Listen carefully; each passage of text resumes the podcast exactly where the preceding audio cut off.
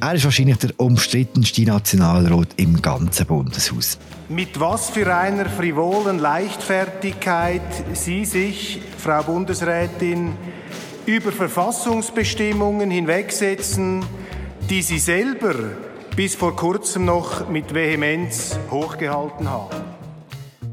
Er ist laut am Rednerpult und an seinem Platz, wenn er seine Editorials für die Weltwoche reindöckert. Jetzt ist bald fertig, der Roger Köppel hat genug. Der SVP-Parlamentarier tritt Ende Legislatur nicht mehr für den Nationalrat an. Wir schauen heute im Politbüro nochmal zurück auf die Zeit von Roger Köppel im Nationalrat und wir fragen uns, warum hat er die Leute so fasziniert? Ist das ein grosses Missverständnis gewesen? Ist für Journalisten das Bundeshaus vielleicht gar nicht der richtige Ort? Wir machen das heute mit dem Markus Häfig und dem Fabian Renz in Bern und vor allem machen wir es mit Raffaella Birr hier in Zürich und wir fangen das Politbüro mit einer Gratulation an. Raffaella ist nämlich seit dieser Woche nicht mehr Inlandchefin, sondern Chefredaktorin vor allem. Gratulation, Raffaella. Danke, Philipp. Und ich erinnere dich daran, äh, einer der ersten Kommentare unter der Ernennung war, hoffentlich macht sie noch immer bei diesen äh, Podcasts mit. Und äh, wir können jetzt gerade hier für ein und alle mal fragen, machst du weiter mit? Ja, das hoffe ich doch schwer. Sehr gern. Wunderbar. Und mit dem sage ich auch den anderen zwei heute zusammen. Hallo miteinander. Hallo zusammen. Also die Frage, die wir vielleicht am Anfang noch klären müssen, dürfen wir dir jetzt noch du sagen, Raffaella, oder müssen wir die sitzen im Politbüro? wir werden es sehen. Also, wir kommen zum Inhalt. Wir blenden zurück und zwar ins Jahr 2015. Ja, ich bin selber überrascht. Ich hätte natürlich nie mit so einem Resultat gerechnet. Ich, bin, ich habe nie zu denen gehört, die gesagt haben, ich sage automatisch gewählt, trotz der Bekanntheit. Ja, ich bin selber überrascht und stehe natürlich mit großem Respekt vor so einem Resultat. Könnt ihr euch daran erinnern, was ihr damals gedacht habt, wo sich der Roger Köppel, der Weltwochenverleger, für einen Nationalrat hat aufstellen ich habe das einerseits äh, folgerichtig gefunden damals, weil der Köppel ja die Weltwoche über Jahre hinweg zunehmend auf einen SVP-Kurs trimmt hat. Und andererseits habe ich es schon sehr überraschend gefunden, weil ja Zeiten, wo aktive Journalisten auch politische Ämter haben, eigentlich schon lange vorbei sind. Also es hat ja in dieser Hinsicht einen strukturellen Wandel gegeben im Mediensektor. Früher hat es in der Schweiz eine ausprägte Parteipresse gegeben. Dann ist klar gewesen, wer zum Beispiel beim Luzerner Vaterland geschafft hat, der hat die CVP gewählt. Oder wer bei der NZZ war, der hat die FDP gewählt. Das ist immer noch so, gell, oder? Und, und es ist ja sogar auch noch weitergegangen. Wenn wir gerade bei der NZZ bleiben, Dort war es üblich, dass etliche Redaktoren aus unterschiedlichen Ressorts auch politische Rollen gespielt haben. Also zum Beispiel der Chefredakteur Willy Bretscher, so in der Mitte vom letzten Jahrhundert ist das gewesen. Der war auch FDP-Nationalrat und heute muss man sagen, ist das auf den Redaktionen anders. Also zum Beispiel, wenn man bei uns schaut, der Tagi, der hat eine Richtlinie, eine Richtlinie zur Wahrung von der publizistischen Unabhängigkeit. Und dort ist festgehalten, dass es mit der Tätigkeit von Medienschaffenden unvereinbar ist, wenn man für legislative und exekutive Ämter auf allen Stufen kandidiert oder wenn man sich außerhalb vom Medium, für das man tätig ist, bei Wahlen oder Initiativen, Referenden, Abstimmungen öffentlich engagiert. Also das heißt, ein politisches Mandat oder ein politisches Engagement ist nicht zu vereinbaren mit unserer journalistischen Tätigkeit vielleicht mein Gedanke, wo die Nomination vom Köppel äh, für den Nationalrat bekannt worden ist. Es ist ja die Zeit gewesen, wo noch Evelyn Wittmer-Schlumpf im Bundesrat gesessen ist, wo es irgendwie noch sehr unklar war, wie geht es auch weiter mit der Vertretung von SVP im Bundesrat ich hatte dort wirklich die Erwartung gehabt, dass der Köppel so auf eine Mission Blocher geschickt wird, also sprich, dass er jetzt sich als erstes Mal den Nationalrat wählen lässt und dann Gewehr bei Fuß steht für den Auftrag, den Auftrag, wo ja der Blocher selbst mal geltend gemacht hat für seine Kandidatur im Bundesrat und dass dann der Köppel seinerseits ähm, so ein bisschen als natürlicher Blocher-Erbe bereit steht für die Nachfolge von Ueli Maurer. Also ich habe es mal gedacht, dass das langfristige Ziel ist von der SVP-Strategen. Man muss sagen, er hat wie eine Etappe auf dem Ziel, so es dann effektiv eins gewesen sein sollte, verpasst mit seiner deutlichen Niederlage 2019 im Ständeratswahlkampf. Aber ja, es ist eine Vermutung, die sich so nicht erfüllt hat, aus welchen Gründen auch immer. Aber ich habe dort für ihn eigentlich sehr mal eine grosse Karriere vorher gesehen, wo, ja, wie man jetzt sieht, nicht eingetreten ist. Ich glaube nicht, dass er nur eine Etappe verpasst hat. Ich frage mich im Rückblick, also ich denke auch, dass wir uns damals als Beobachter die Frage oder die, das Szenario so ausgemalt haben, wie du das skizzierst. Im Nachhinein frage ich mich, ob das überhaupt jeder Plan ist. Auf jeden Fall hat er wenig gemacht, auch im Bundeshaus selber, um so eine Rolle können je einzunehmen. Also er ist ein krassen Aussenseiter geblieben, sogar in seiner Fraktion. Und er hat eigentlich wenig dafür gemacht, dass sich das könnte ändern und dass er wirklich eine Art ein Leader von der SVP im Bundeshaus könnte werden ich denke halt im Rückblick, er hat wahrscheinlich selber auch nicht so eine konkrete Vorstellung vor Arbeit im Nationalrat. Das ist natürlich auch für ihn selber ein Experiment gewesen, eingehen davon aus, dass er ursprünglich schon auch größere Ziele, größere Pläne gehabt hat äh, für sich in Bern, weil es macht ja sonst wie auch keinen Sinn. Also ein bisschen hart gesagt, er könnte sich wahrscheinlich auch selber die Frage nicht beantworten, was jetzt die acht Jahre im Nationalrat für ihn, für seinen politischen Kampf und für sein Produkt wirklich gebracht haben sollen. Was hat er denn tatsächlich gemacht in den acht Jahren, Raffaella? Also die Erwartungen an Roger Köppel sind ja sehr, sehr groß gewesen, weil der Köppel ist 2015 mit einer rekordhohen Zahl von 178.000 Stimmen gewählt worden. Noch nie vorher ist jemand mit so einer hohen Stimmenzahl in Nationalrat gewählt worden. Er hätte das 2019 können wiederholen. Dort hätte er noch 121.000 Stimmen gemacht. Albert Rösti ist dann ein bisschen höher platziert in Bern. Das hat schon gezeigt, dass die Wählerschaft eine große Hoffnung in ihn gesetzt hat. Er ist ja auch sehr ein begnadeter Wahlkämpfer immer gesehen. Also er hat flammende, rhetorisch brillante Reden gehalten. Zum Beispiel für die Ständeratswahlen 2019 hat er jede einzelne Zürcher Gemeinde besucht und ist dort auftreten. Und man kann vielleicht grundsätzlich sagen, wenn es um den Wahlkampf in eigener Sache gegangen ist, dann ist er zu Hochform aufgelaufen. Aber das Engagement für den persönlichen Wahlkampf hat relativ stark kontrastiert mit dem Engagement im Bundeshaus. Also im Bundeshaus hat er die Erwartungen mit einer, man muss sagen, eigentlich verblüffenden Unverblümtheit nicht erfüllt. er hat eigentlich fast schon ein demonstratives Desinteresse gehabt für so die politische Feinmechanik, die es in den Kommissionen gibt und sogar auch für das Geschehen im Nationalratssaal. Also du hast es eingangs erwähnt, Philipp, er hat amix seine Weltwochen-Editos in einer, oder recht lautstark und auffällig in die Tasten gehauen und das hat wirklich so gezeigt, eigentlich ist es mir nicht so wichtig, was da in dem Saal passiert, ich muss jetzt mein Editor schreiben. Was man vielleicht an dieser Stelle auch noch sagen kann, ist, dass er über all die Jahre der Absenzenkönig war im Nationalrat. Also kein anderes Ratsmitglied hat häufiger bei Abstimmungen gefällt als er. Er hat fast jede fünfte Abstimmung verpasst. Also auch Abstimmungen zum Beispiel zur Europapolitik, wo ihm ja angeblich so wichtig war. Das finde ich ist für mich die fast bleibendste Erinnerung an Roger Köppel. Oder er hat, ja, das schreibt er auch in seinem Rücktrittsschreiben jetzt eben, sein Hauptziel habe er erreicht, dass der Rahmenvertrag abgelehnt worden ist, oder? Ich meine, das hat, natürlich hat er das immer befürwortet, das Nein zu dem Rahmenabkommen, aber er hat politisch im Bundeshaus äh, dafür eigentlich nichts gemacht. Und man muss es so klar sagen, oder? Seine Wirkung in der Kommission, in den konkreten Geschäften tendiert gegen Null.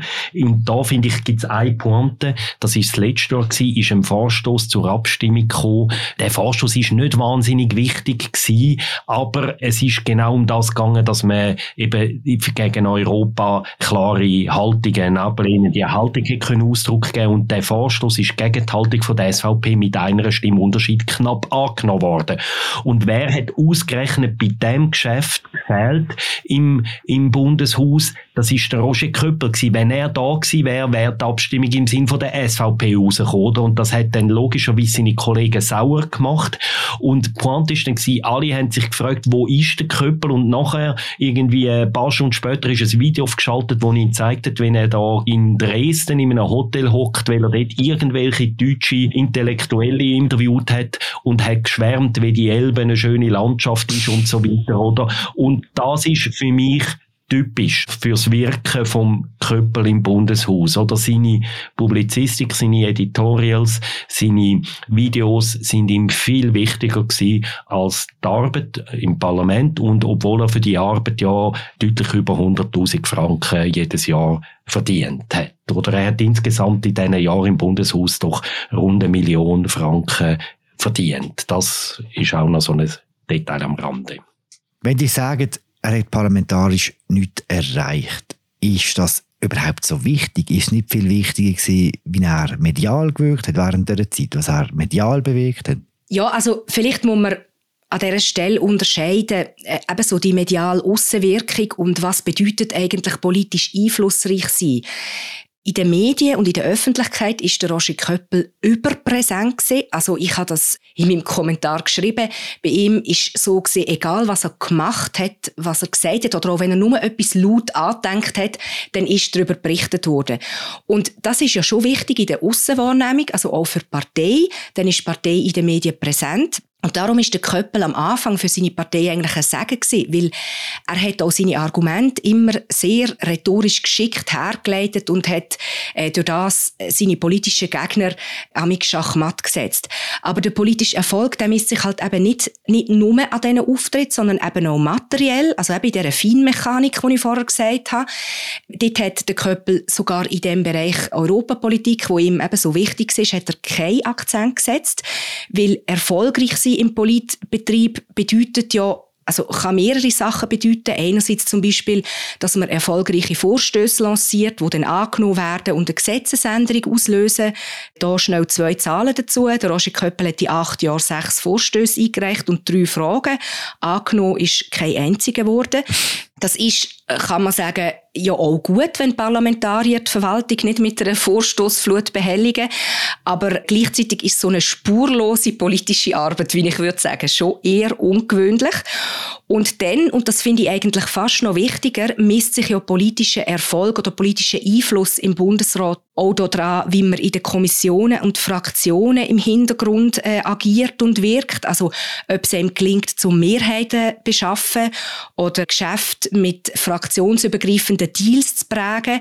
Und da gibt's viele Figuren im Parlament, wo das können, wo vielleicht in der Öffentlichkeit oder eben in den Medien nicht so präsent sind, aber im Hintergrund eine wahnsinnige Wirkung entfalten. Und auch in diesem Bereich ist der Köppel praktisch inexistent gewesen. Ich muss ja sagen, ich bin nie davon ausgegangen, dass der Köppel ähm, jetzt der Feinmechaniker in den Kommissionen wird. Oder das ist eigentlich nie seine Art gewesen, dass er sich jetzt da in irgendwelche Paragraphen reingeknüllt hätte und da versucht hätte, irgendwelche Hebel in Gang zu bringen, wo dann die Politik in die für ihn richtig, richtig gelenkt hat. Ich bin immer davon ausgegangen, dass er wirklich versucht, die Rolle zu übernehmen, der Blocherkeit, also so der, der die grossen Linien prägt, oder so der, der sage ich mal, für die geistige Disziplin sorgt innerhalb der Fraktion. Und zum diese Rolle wahrnehmen, hat ihm wahrscheinlich einerseits ein bisschen die Autorität gefehlt. Also ich meine, der Blocher ist eine, ist eine Person mit einer enormen persönlichen Autorität, oder? Und andererseits offensichtlich auch äh, der Wille und die Energie zum, zum halt investieren in das Networking, zum investieren in Vernetzung innerhalb von Fraktion, vielleicht über die Fraktion raus.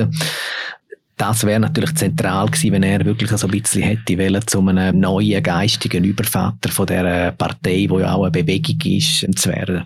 Wir haben gesagt, er ist ineffektiv als Feinmechaniker. Er ist auch nicht der Antreiber von dieser Fraktion geworden. Hängt auch damit zusammen, dass er ja seine eigenen Fraktionskollegen in der Weltwoche regelmäßig basht hat. Einmal, ich mag mich erinnern an einen Artikel über die Wieswi-Fraktion, auch in seiner Partei, wo ich, ich glaube aber trotzdem, wir haben jetzt alles gesagt, was er nicht gemacht hat, nicht hat können oder nicht hat wollen. Er hat trotzdem eine Wichtigkeit gehabt für seine Partei. Er ist ein hervorragender Wahlkämpfer, haben wir schon gesagt. Er hat da auch die Zürcher SVP-Liste sicher mitgerissen mit den vielen Stimmen, die er macht. Und er ist für die Partei auch immer wieder wertvoll gewesen, gerade dann, wenn irgendwelche Debatten aus dem Nationalrat am Schweizer Fernsehen live übertragen worden sind, dann haben sie ihn als Rednerpult gestellt. Und er ist, das muss man auch sagen, wir haben gesagt, er ist wahrscheinlich einer der schlechtesten Feinmechaniker von diesen 246 Parlamentarier gewesen, aber er ist wahrscheinlich der beste Rhetoriker von diesen 246 Parlamentarier. Und so hat er Wirkung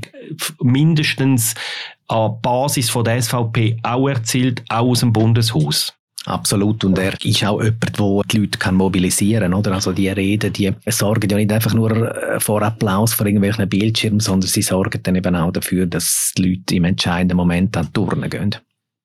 Wirklich der K nicht nur bei der Basis, sondern auch bei denen, die er adressiert hat. Wir hören hier ein Beispiel aus dem Jahr 2016. Frau Präsidentin, Frau Bundesrätin, geschätzte Kolleginnen und Kollegen, ich staune, ja ich finde es fast schon wieder bewundernswert, mit was für einer frivolen Leichtfertigkeit Sie sich, Frau Bundesrätin, über Verfassungsbestimmungen hinwegsetzen, die Sie selber bis vor kurzem noch mit Vehemenz hochgehalten haben.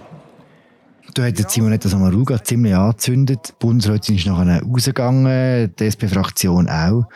Der Text über den Vorfall ist hunderttausendmal irgendwie gelesen worden, so wie jeder Text, wo Köpper im Titel hat, wahnsinnig geklickt worden ist. Könnt ihr mir erklären, was die Leute so fasziniert oder fasziniert hat am Roger Köppel? Wir haben es jetzt schon mehrfach in Variationen gesagt, es ist wahrscheinlich schon eine Eigenheit von Roger Köppel, wo herausragend ist. Das ist seine rhetorische Brillanz. Ich glaube, das ist etwas, wo viele Leute aus unterschiedlichen Milieus fasziniert. Und ich glaube, was auch mitschwingt, ist, dass er so in sehr eloquente Worte einbettet, einfach teilweise auch Sachen sagt, die für viele tabu sind. Also dass er sich nicht vor der Konsequenz von seinen Worten fürchtet. Ich glaube, das ist etwas, wo viele Leute beeindruckt. Und ich glaube, das Beispiel, wo du jetzt eingespielt hast, Philipp, mit der Simonetta Sommaruga, ist genau so etwas. Er hat dort, also er ist wirklich unter Gürtellinie gegangen und hat es geschafft aus seiner Sicht. Äh, aus der Sicht von anderen ist das sehr daneben gewesen, dass die Bundesrätin den Nationalratssaal verlässt. Also das ist eine rechte Eskalationsstufe in der Schweizer Politik. Er hat ihr dort eine frivole Leichtfertigkeit äh, unterstellt und hat etwas, wo die SVP zu dieser Zeit mehrmals gemacht hat, hat wieder das Narrativ bedient, dass sie, also sie als Justizministerin, Männer aus Afrika proaktiv in die Schweiz holen. Warum das jeder Text über den Köppel so gut gelesen wird, es ist einfach so, dass die einen lesen dann, weil sie ihn so gut finden und noch mehr lesen dann, weil sie sich so aufregen. Und die Faszination vom Köppel macht aus meiner Sicht, er macht ja jetzt ich weiss nicht genau wie lange, zwei Jahre oder so, einen täglichen Videoblog, eine Art, wo er am Morgen, am 4 zeichnet er das, glaube ich, auf, jeden Tag etwa eine Viertel bis eine halbe Stunde die Welt erklärt, oder? Und das ist eine Art Predigt am Morgen, ein Wort zum Tag. Früher haben die Leute Losungen gelesen, lesen aus der Bibel und heute lesen gewisse Leute Köppel. Und das Spannende an dem ist, die Themenbreite, die er hat. Oder er kann im gleichen Podcast kann er über eine Netflix-Serie reden, irgendeinen Philosoph zitieren, den er gerade wieder gelesen hat, auch gerne im Nationalratssaal lesen, liegen die Bücher zum Teil auf seinem Pult und so.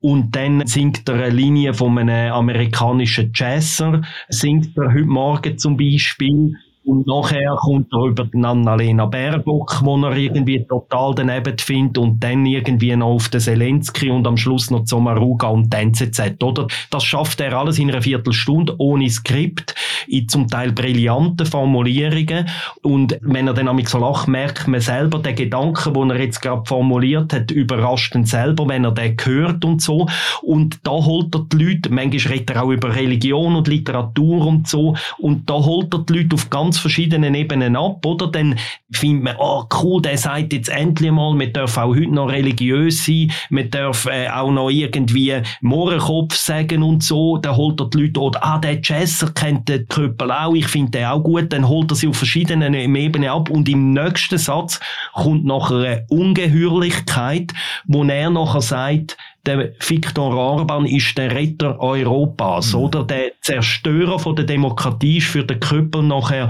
der Retter Europas. Und so holt er die Leute auf ganz verschiedenen Ebenen ab, oder schon fast auf allen, mit allen Sinn holt er sie ein bisschen weit ab. Also wie viele Leute hat Jazz denn wirklich kennen, würde ich mal in Frage stellen. Fabian, was ist deine Erklärung für, für die Faszination von ihm? Ein Stück weit rührt die Faszination für ihn natürlich auch so ein bisschen von seinem Werdegang her. Man muss ja sehen, er hat die Weltwoche auf einen rechtskonservativen Kurs geführt, lang bevor er äh, sich der SVP auch institutionell dann wirklich angenähert hat. Also er hat sehr lang den Imbus von kritischen, unabhängigen Journalist, wo da aus einem ganz anderen politischen Blickwinkel unbequeme Fragen gestellt haben, wo andere nicht haben wollen stellen. Von mir aus gesehen hat er strategischen Fehler gemacht oder ist zumindest einen interessanten Kurs gefahren, indem er dann wirklich effektiv sich institutionell verheiratet hat mit der SVP, oder? Weil der Nimbus vor Unabhängigkeit, der ist in dem Moment äh, verloren gegangen und so gesehen sind jetzt auch die Videos, die sich ja vermehrt an ein internationales äh, Publikum richten, das sagt er ja sogar selber, sind wahrscheinlich wie auch ein Stück weit der Versuch, um ähm, die ja weggebrochene oder ein Stück weit weggebrochene Glaubwürdigkeit im Inland zu kompensieren, oder? Also er, äh, seine Welt, im Köppel seine Welt, die hat sich jetzt vergrößert oder sein Zielpublikum umfasst im Prinzip den ganzen deutschsprachigen Raum und ich glaube, äh, Zahlen sprechen ein Stück weit dafür, dafür, dass das zumindest von Reichweite her auch effektiv aufgeht. Ich würde sogar noch weitergehen, Fabian, und sagen, sein Beispiel zeigt, dass die beiden Rollen, eben der Journalist und der Politiker, dass die schlicht nicht vereinbar sind. Also vielleicht ein paar Beispiele dazu. Es hat ja eine Disziplinaruntersuchung gegen den Köppel, weil er vertrauliche Informationen aus der Außenpolitischen Kommission via dem Weltwoche Daily, wo du vorher beschrieben hast, Markus, also das Videoformat, dort publik gemacht hat.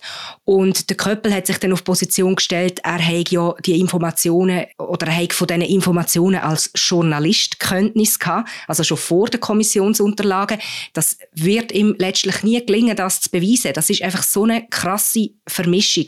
Oder ein zweites Beispiel, nach der Wahl von der Elisabeth Baum-Schneider, jetzt im Dezember, hat er sich gerade unmittelbar nach der Wahl ihr an die Ferse geheftet, und zwar jetzt in der Rolle als Journalist, wo er vorher ja im Saal seine Stimme in dieser Bundesratswahl abgegeben hat und hat dann als Journalist die ersten Momente von der gewählten Bundesrätin dokumentieren.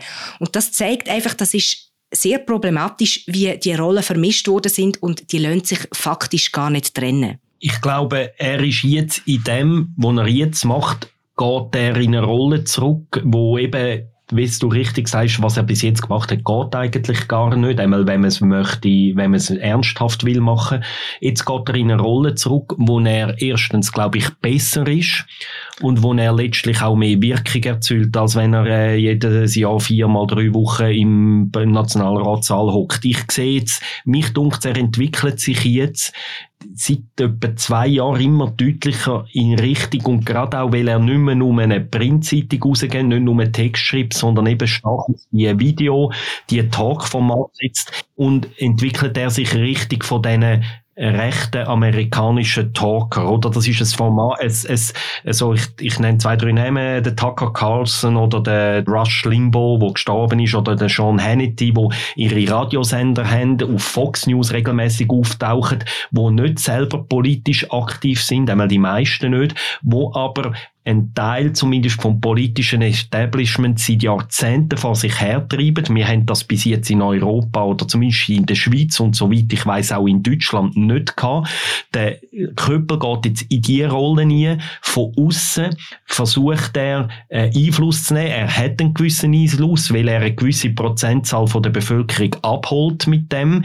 Und die Frage ist jetzt einfach in Amerika haben die Talker massiven Einfluss gehabt über die Konservativbewegung, über die Republikanische Partei in die institutionelle Politik. Ich denke aus verschiedenen Gründen, das wird ihm so nicht gelingen, aber er holt dann das Publikum ab. Mit dem namentlich auch in Deutschland, wo halt der Markt etwa 20 Mal grösser ist als Deutschschweiz. Und es ist auch noch, können wir vielleicht auch noch schnell reden, es ist auch kommerziell ein interessantes Projekt, das er da hat, oder? Es geht auch um Geld, es geht nicht nur um Inhalt, das ist meine These, oder? Was du jetzt sagst, Markus, hat sich ja vor allem im letzten Jahr äh, recht akzentuiert, und zwar mit dem Ausbruch vom, vom Ukraine-Krieg. Er hat in der Woche vor dem Ausbruch hat er über Putin geschrieben, dass eben alle, alle Journalisten ihn blöd finden, weil er für all das steht, was sie ablehnen, verteufeln und was deshalb nicht sein darf. Tradition, Familie, Patriotismus, Krieg, Religion, Männlichkeit, Militär, Machtpolitik und nationale Interessen. Das ist nicht das Ende von, von seinen Lobeshymnen über Putin, sondern echt der Anfang wenn wir jetzt zum Schluss noch über den Krieg nachdenken und über das, was mit dem Köppel im letzten Jahr passiert ist, was ist denn passiert mit dem letzten Jahr? Also man kann ja sagen, es ist der denkbar blödste Zeitpunkt gewesen, wo er in der Weltwoche ein Putin-Cover gebracht hat, am 24. Februar, am Tag, wo die russischen Truppen in die Ukraine einmarschiert sind, ist eine Weltwoche erschienen mit dem grossen Titel «Der Missverstandene, Putins Krieg um Russlands Seele». Also der Zeitpunkt hat wirklich nicht blöder können sein und Nachher ist der Köppel auf der Putin-freundlichen Linie geblieben, und zwar sehr vehement, sehr lautstark und er ist ja schon immer so gesehen, dass er mit der Weltwoche wie so reflexartig die Alternativmeinung bezogen hat. Also es ist eine große politische Debatte losgebrochen, wo man vielleicht von zwei Seiten kann betrachten.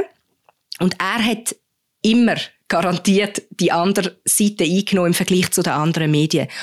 Und jetzt im Zusammenhang mit dem Ukraine-Krieg ist das so der reflexartig bezogen eben von der alternativen Meinung ist wie ins Bizarre kippt. Also das lässt sich auch argumentativ nicht mehr halten, wie er jetzt äh, schreibt und redet und argumentiert.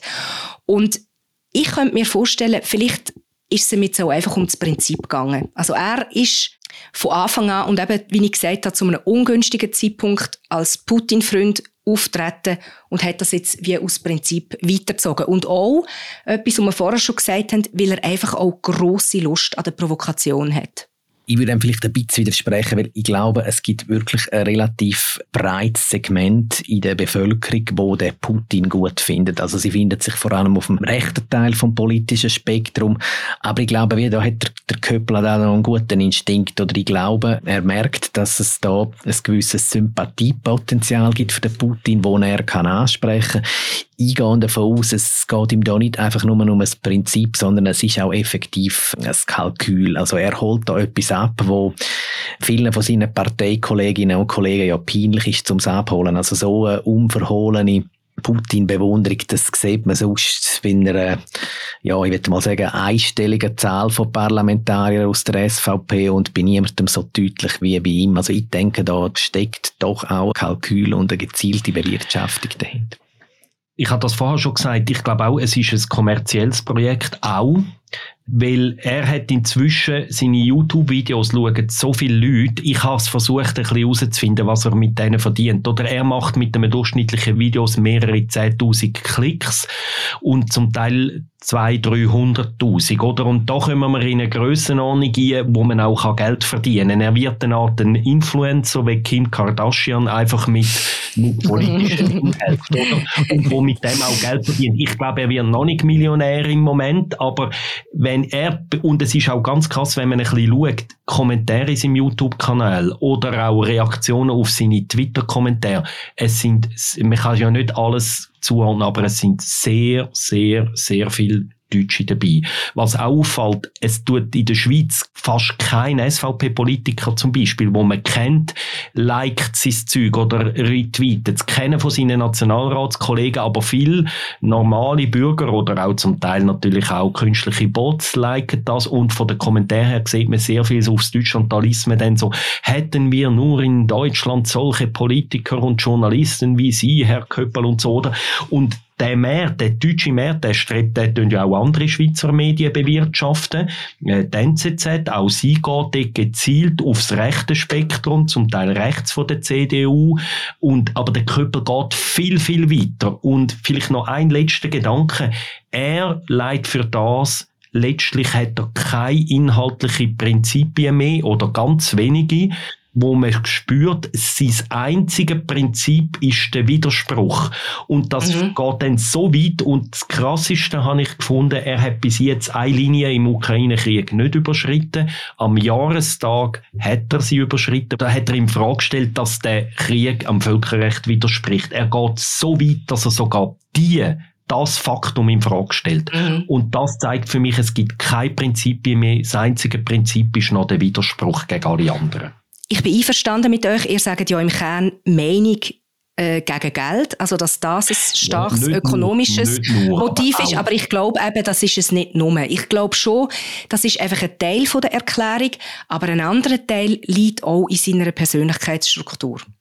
Wenn er jetzt schreibt, dass er wegen verstärkter unternehmerischer Herausforderung nicht mehr antritt für den Nationalrat, nehmen wir ihm das ab?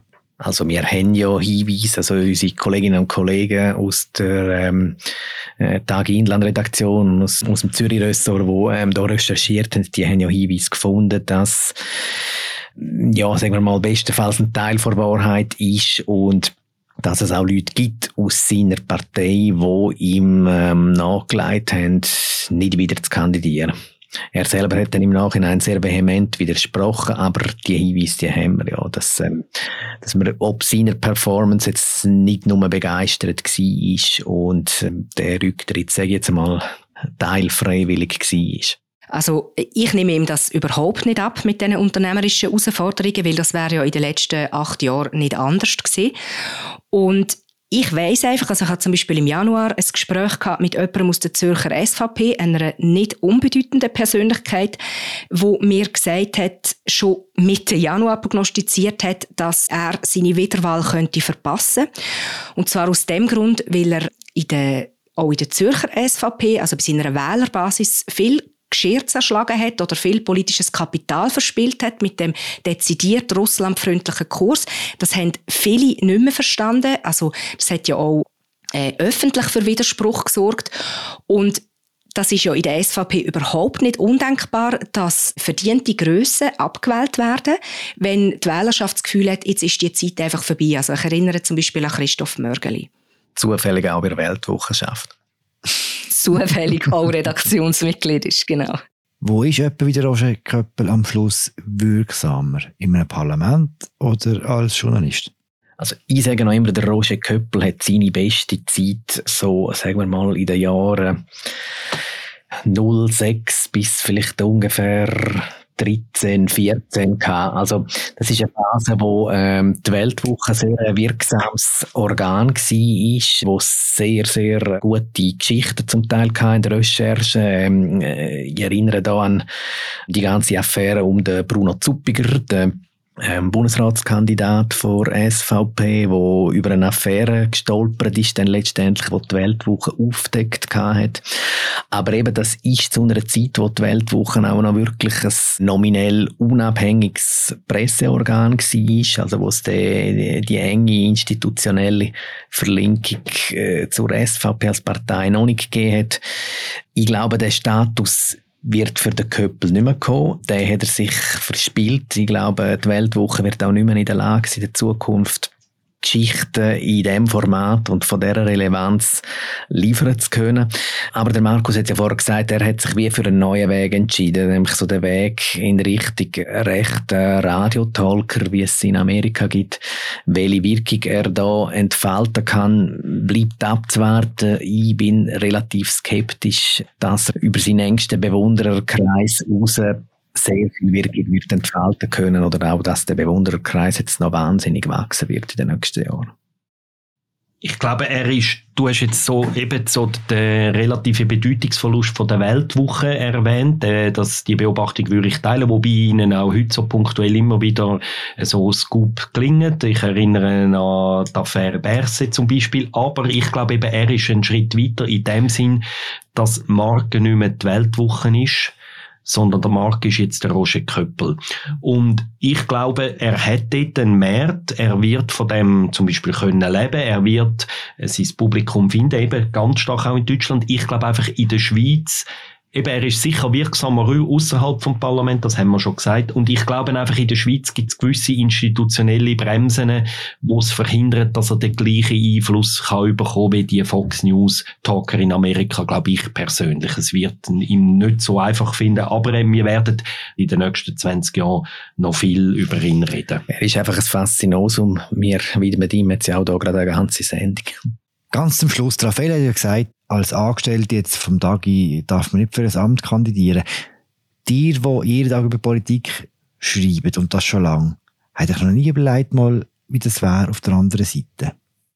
Also ich bin zum Glück recht gut gefeit gegen so Gedanken, weil es schlicht und einfach keine Partei gibt, wo ich so anziehend finde.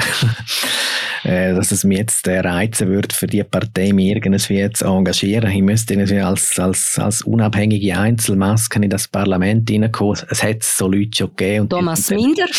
ja, äh, gut, der, äh, er ist nochmal ein bisschen ein Spezialfall. Ja. Er ist ja auch jetzt äh, formell Mitglied der SVP-Fraktion im Parlament. Aber ähm, nein, um es kurz zu sagen, ähm, für mich hat sich die Frage nie gestellt und wird sich nie stellen was ich mir einmal könnte vorstellen, einmal irgendwo auf einer Gemeindeebene irgendwo ein kleines Ämtchen zu machen. Aber ich glaube schon, dass Politiker sein und Journalist, es hat schon gewisse Gemeinsamkeiten, oder? Wir hat mit dem Parlament, gerade als politischer Korrespondent im Bundeshaus, oder? Wir haben mit dem Parlament zu tun, man muss eine gewisse Liebe haben, auch als Beobachter oder als Akteur für die ähm, Games, auch für die, äh, die institutionellen Abläufe, Faszination, sich mit einem total neuen Thema auseinandersetzen, wo man vorher nicht darüber gewusst hat. Ich finde durchaus, dass Politiker, Parlamentarier sie eine gewisse Faszination hat.